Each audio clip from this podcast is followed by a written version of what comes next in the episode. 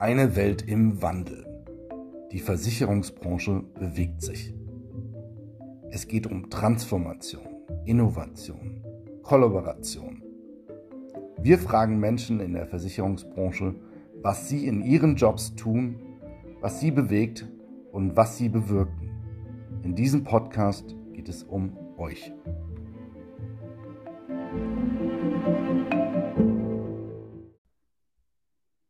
Herzlich willkommen bei die Versicherungswelt im Wandel. In diesem Podcast sprechen wir über Rollen in der Versicherungsbranche und die Menschen dahinter. Heute ist Sebastian Heithoff bei mir zu Gast. Sebastian, gib mir und den Hörern doch bitte einmal in ca. 30 Sekunden einen kurzen Einblick in deinen Job. Moin, hallo aus Lübeck, hallo von der Ostsee. Mein Name ist Sebastian Heidhoff und meine Passion sind Menschen, Marken und Missionen, wie ich gerne sage. Das heißt, ich verkaufe Menschen, ich bringe den Versicherungsvertrieb dazu, nach außen wie nach innen außergewöhnlich angenehm anders als alle anderen zu sein. Also sich selber so zu präsentieren, dass andere Menschen, seien es Kunden, seien es potenzielle Mitarbeiter oder sonstige Stakeholder, eine Chance bekommen, das Unternehmen so wahrzunehmen, wie wir sind und wie wir sein wollen. Das ist das, wofür ich jeden Morgen die Bettdecke wegschlage und was mich jeden Tag aufs Neue total begeistert. Sebastian, lass mich raten, du bist Unternehmensberater mit Spezialität Vertrieb. Das ist korrekt, das hast du sehr gut geraten oder du hast es auf LinkedIn gelesen, das kann auch sein. Wenn du doch Unternehmensberater mit Spezialität Vertrieb bist, welche Vertriebswege sind die Vertriebswege, die du berätst? Das sind tatsächlich genau zwei. Das ist zum einen der Maklervertrieb und zum anderen ist es der Ausschließlichkeitsvertrieb. Also das heißt, alles, was außerhalb sich befindet, Bankenvertrieb oder Direktvertrieb, ist nicht meins. Aber diese beiden, sprich Makler und AO, sind meine Leidenschaft. Das, wo es um Menschen geht und wo ich selber auch irgendwo einen Berührungspunkt und eine Kompetenz aufweisen kann. Dann erzähl uns doch bitte ganz kurz mal, was ist das Besondere an dem Maklervertrieb und was ist das Besondere hingegen an dem Ausschließlichkeitsvertrieb? Maklervertrieb ist für mich selber noch in den letzten drei Jahren etwas Neues gewesen. Ich habe selber bei einem Ausschließlichkeitsversicherer gelernt, der auch gar nicht mit Maklern zusammenarbeitet. Da kannte ich den Makler immer nur als aus dem Schriftstück nach dem Motto, wir arbeiten nicht mit Maklern zusammen. Ich habe die Maklerschaft durch meinen Geschäftspartner Thomas Burda kennengelernt, der selber auch lange Jahre Makler war und für mich damit eine ganz neue Art des Versicherungsvertriebes entdeckt. Viele sehr alte und lang tradierte Unternehmen, insbesondere auch hier in Norddeutschland, wo Vertrieb ganz anders gelebt wird, als ich das aus einer klassischen Ausschließlichkeitsagentur kenne, die aber eben durch die Ausschließlichkeitsbindung an einen Versicherer natürlich den Vorteil hat, dass man Werbematerialien und sonstige Themen aus einer Hand von jemandem zur Verfügung gestellt bekommt. Beides hat seine Vor- als auch seine Nachteile.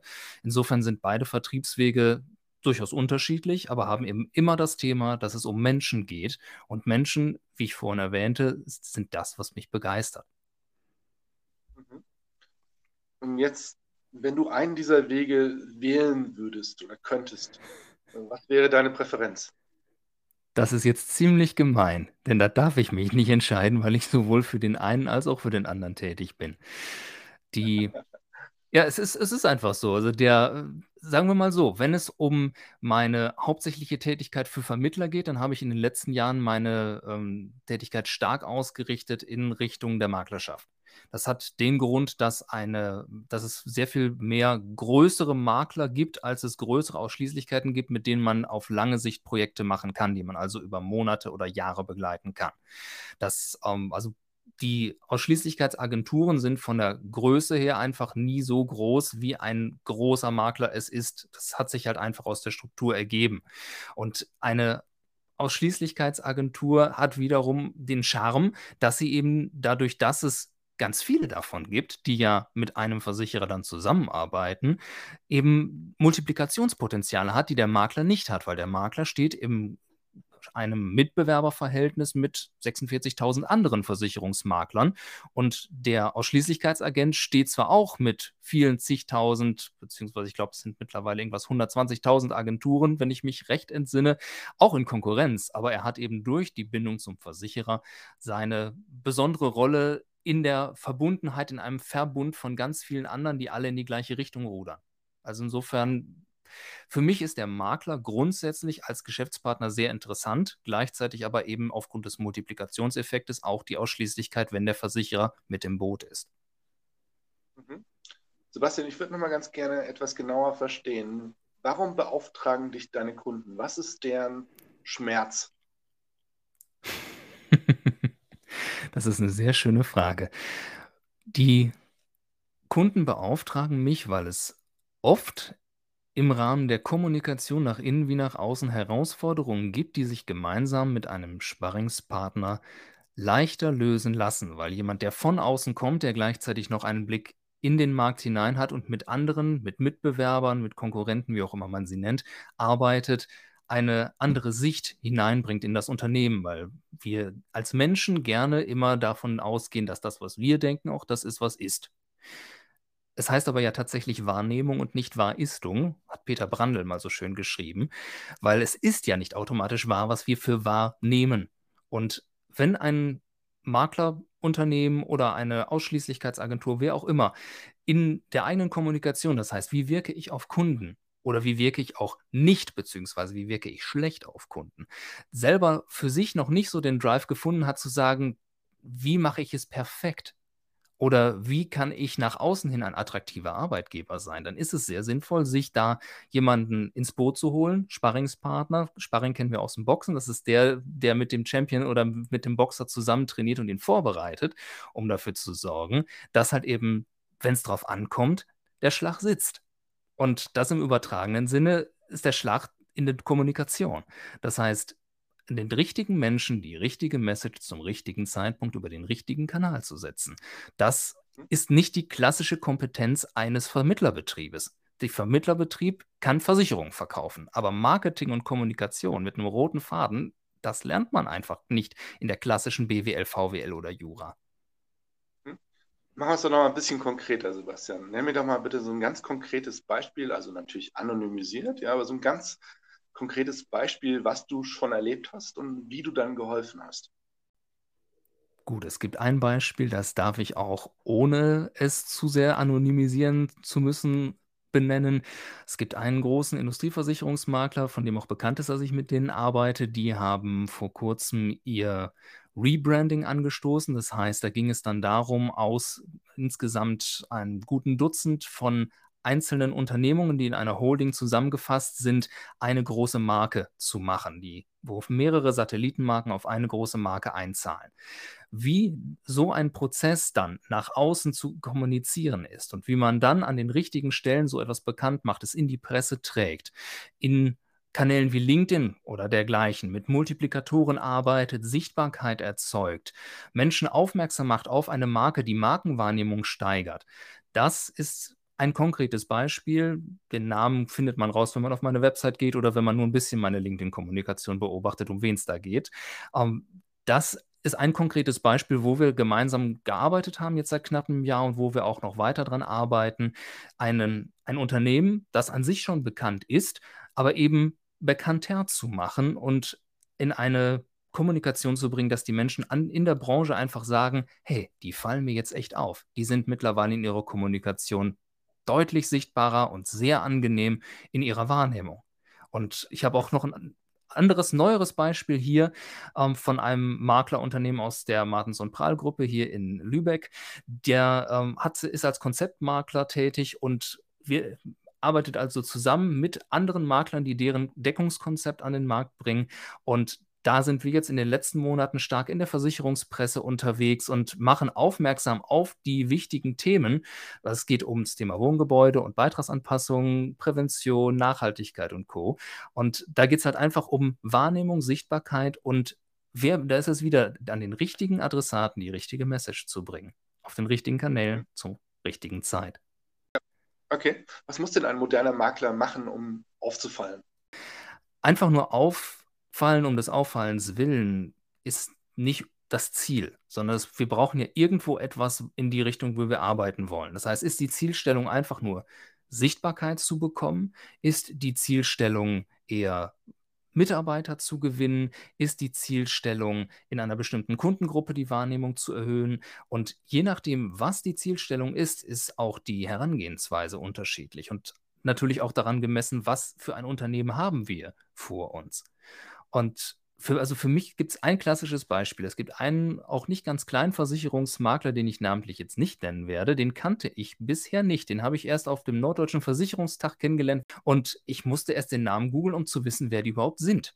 Was für mich ein Beispiel war, die sind nicht sichtbar. Die sind weder auf LinkedIn sichtbar, noch sind die in der Versicherungspresse präsent. Und wenn die sich dann möglicherweise wundern, warum den andere Makler ständig die Leute wegnehmen, dann wundert man sich nicht, wenn man die halt nicht kennt. Warum soll man zu jemandem gehen, der gar nicht da ist? Weil wer nicht mhm. sichtbar ist, wer nicht wirksam ist, der ist für die Menschen nicht präsent. Wenn du jetzt einmal so auf so einen ganz normalen Monat schaust, wie sieht der aus? Welche Aufgaben hast du? Wie verbringst du deine Tage? Wie strukturierst du deine Projekte? Ja, ich habe mir das tatsächlich im Vorfeld schon mal so überlegt, weil ich mir im Rahmen dessen, dass ich mir natürlich auch andere Folgen angehört habe von deinem schönen Podcast, ähm, ich sehe da so eine Fünfteleinteilung. Drei Fünftel der Zeit sind Projektarbeit. Das heißt, Abarbeiten von Themen, die aus einem Workshop entstanden sind oder aus einer längerfristigen Beauftragung. Ein Fünftel sind Workshops, das heißt mit Vermittlerbetrieben oder Versicherern, primär aber mit Vermittlerbetrieben zusammen zu erarbeiten, was dann später in der Projektarbeit umgesetzt wird. Und ein Fünftel ist, wer hätte es erwartet, Networking. Das heißt also, ein Tag in der Woche geht definitiv für das Thema Artikel schreiben, auf Postings reagieren, Web, ähm, Webkonferenzen haben und Co. drauf. Also drauf ist jetzt zu negativ gesagt, äh, es wird dafür investiert und dieses Investes lohnt sich auch.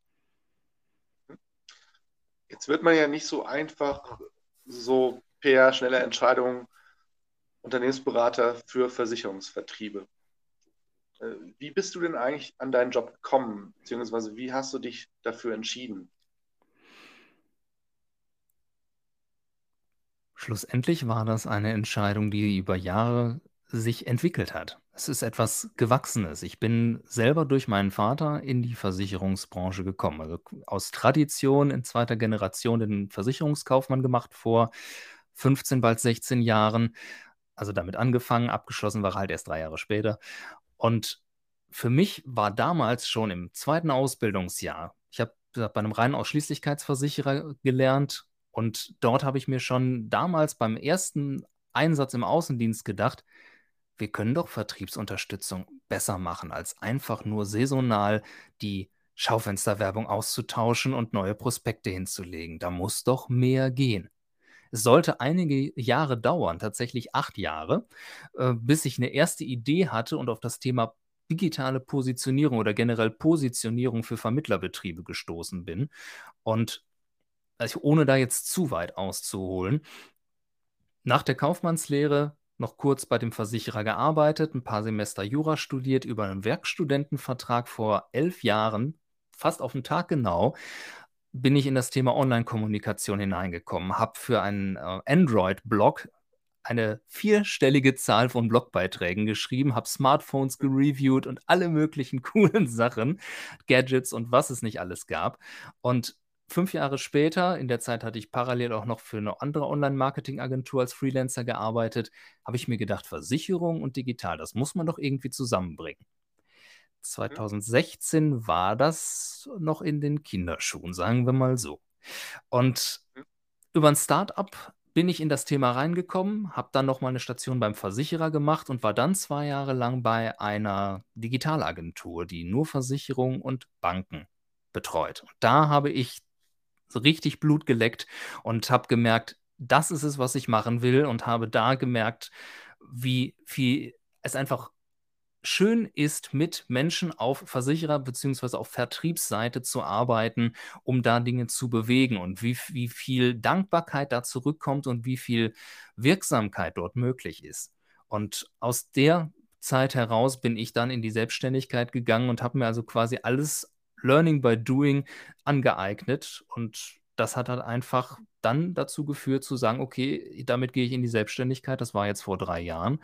Und den Schritt habe ich bis heute nicht bereut. Mhm.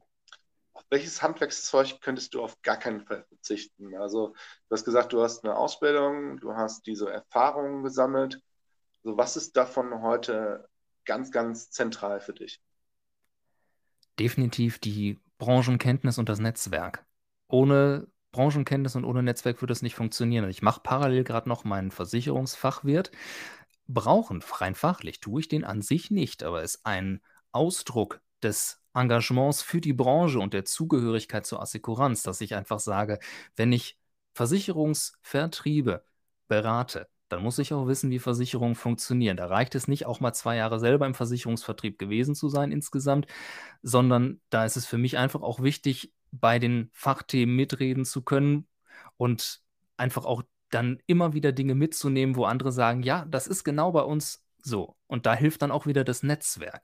Das heißt, Themen zu haben, zum einen die Fachkompetenz, die Branchenzugehörigkeit und halt eben ein Netzwerk, aus dem heraus auch immer wieder dann neue Engagements, neue Empfehlungen, neue Kontakte entstehen.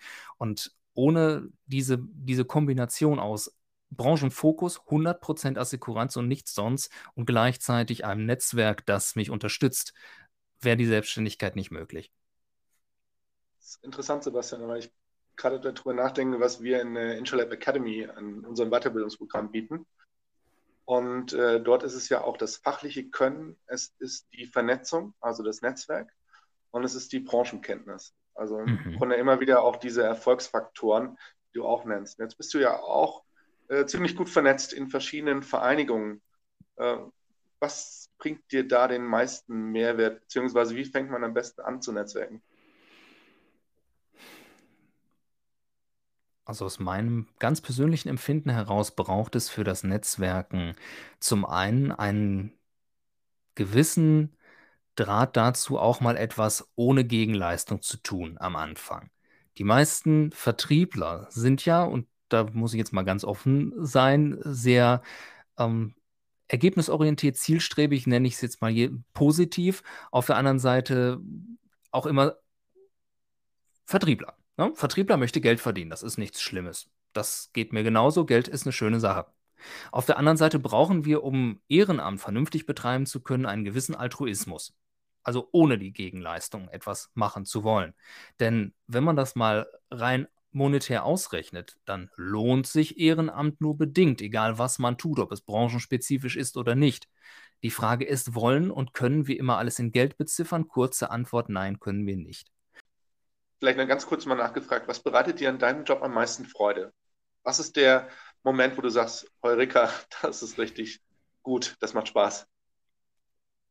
Der Moment, wenn Menschen mir sagen, das, was wir miteinander machen, bringt mir etwas das macht Sinn.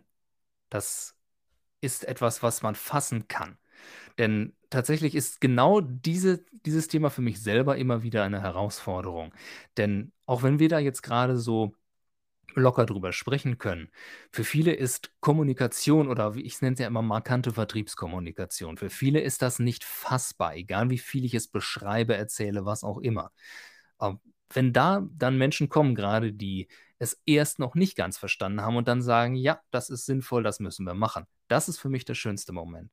Und das kommt immer, immer mehr, je länger ich jetzt in der Selbstständigkeit bin. Auch ich darf an meiner Klarheit in der Kommunikation arbeiten, denn wie heißt es so schön, die, der Erfolg der Kommunikation, der manifestiert sich nicht beim Sender, sondern beim Empfänger. Und insofern müssen wir empfängergerecht kommunizieren. Und wenn neun von zehn Leuten nicht verstehen, was wir sagen, dann sollten wir an der Botschaft arbeiten. Stichwort Innovation. Inwiefern spielt Innovation für dich und deinen Job eine Rolle? Tatsächlich nicht so weit, wie man das denken mag. Denn für mich bedeutet Kommunikation Verständnis zu schaffen zwischen Menschen und den jeweiligen Zielen. Und so innovativ und neu ist das nicht. Das ist an sich so alt wie die Menschheit selbst. Kommunikation gab es schon in den Höhlenmalereien in der Steinzeit. Und was wir jemand anderen zu sagen haben. Da gibt es nicht mehr so viele Neuerungen jetzt in den letzten 20, 30 Jahren, was ich persönlich auch gar nicht so schlimm finde. Denn wenn wir uns auf etwas fokussieren, dann können wir auch manchmal Dinge ausblenden, was übrigens auch meinen Klienten immer sehr viel Spaß macht, wenn man ihnen dann sagt, das Thema passt gar nicht zu dir, das musst du nicht machen. Dadurch kann man unglaubliche Entspannung in einer Zeit erschaffen, in der die Menschen denken, oh, ich muss auf jeder Hochzeit tanzen. Und genau das ist ein zentraler Fehler, weshalb ich auch persönlich gar kein Freund von Generalistentum bin, sondern ich bin ein Freund von Spezialisten und einer Verzahnung, wo die Menschen ihren Neigungen nachgehen können und eben nicht sagen müssen, ich muss ein Hansdampf in allen Gassen sein. Das halte ich für eine Fehlentwicklung. Mhm. Das klingt sehr interessant, was du sagst. Was rätst du denn Menschen, die sich für deinen Job interessieren? Was sollten diese Menschen auf jeden Fall mitbringen, um in diesem Job auch äh, erfolgreich zu sein? Tatsächlich aus meiner Sicht etwas, was den anderen Menschen, mit denen sie arbeiten wollen, etwas bringt. Das ist jetzt so schön leicht gesagt, aber es ist das Thema Mehrwert. Was hat jemand, das ist auch etwas, was ich den Vermittlern regelmäßig sage in, in Workshops und Projektsituationen. Was hat das Gegenüber, sei es Kunde, sei es potenzieller Mitarbeiter, davon, dass es dich gibt? Das ist so eine ganz platte Frage, worauf die Antwort meistens ein großer Blick und ein offener Mund ist. Lieber Sebastian, vielen Dank für ein spannendes Gespräch und äh, alle Hörer, bis zum nächsten Mal bei Die Versicherungswelt im Wandel.